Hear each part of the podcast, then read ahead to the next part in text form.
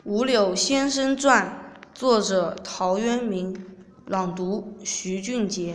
先生不知何许人也，亦不详其姓字。宅边有五柳树，因以为号焉。娴静少言，不慕荣利，好读书，不求甚解。没有会意，便欣然忘食。性嗜酒，家贫不能常得。亲旧知其如此，或置酒而招之，造饮辄尽，期在必醉。既醉而退，曾不令去留。还赌萧然，不避风日。短鹤穿节，单瓢履空。燕如也，常著文章自娱。颇是以自，忘怀得失，以此自终。赞曰：前楼之妻有言，不戚戚于贫贱，不汲汲于富贵。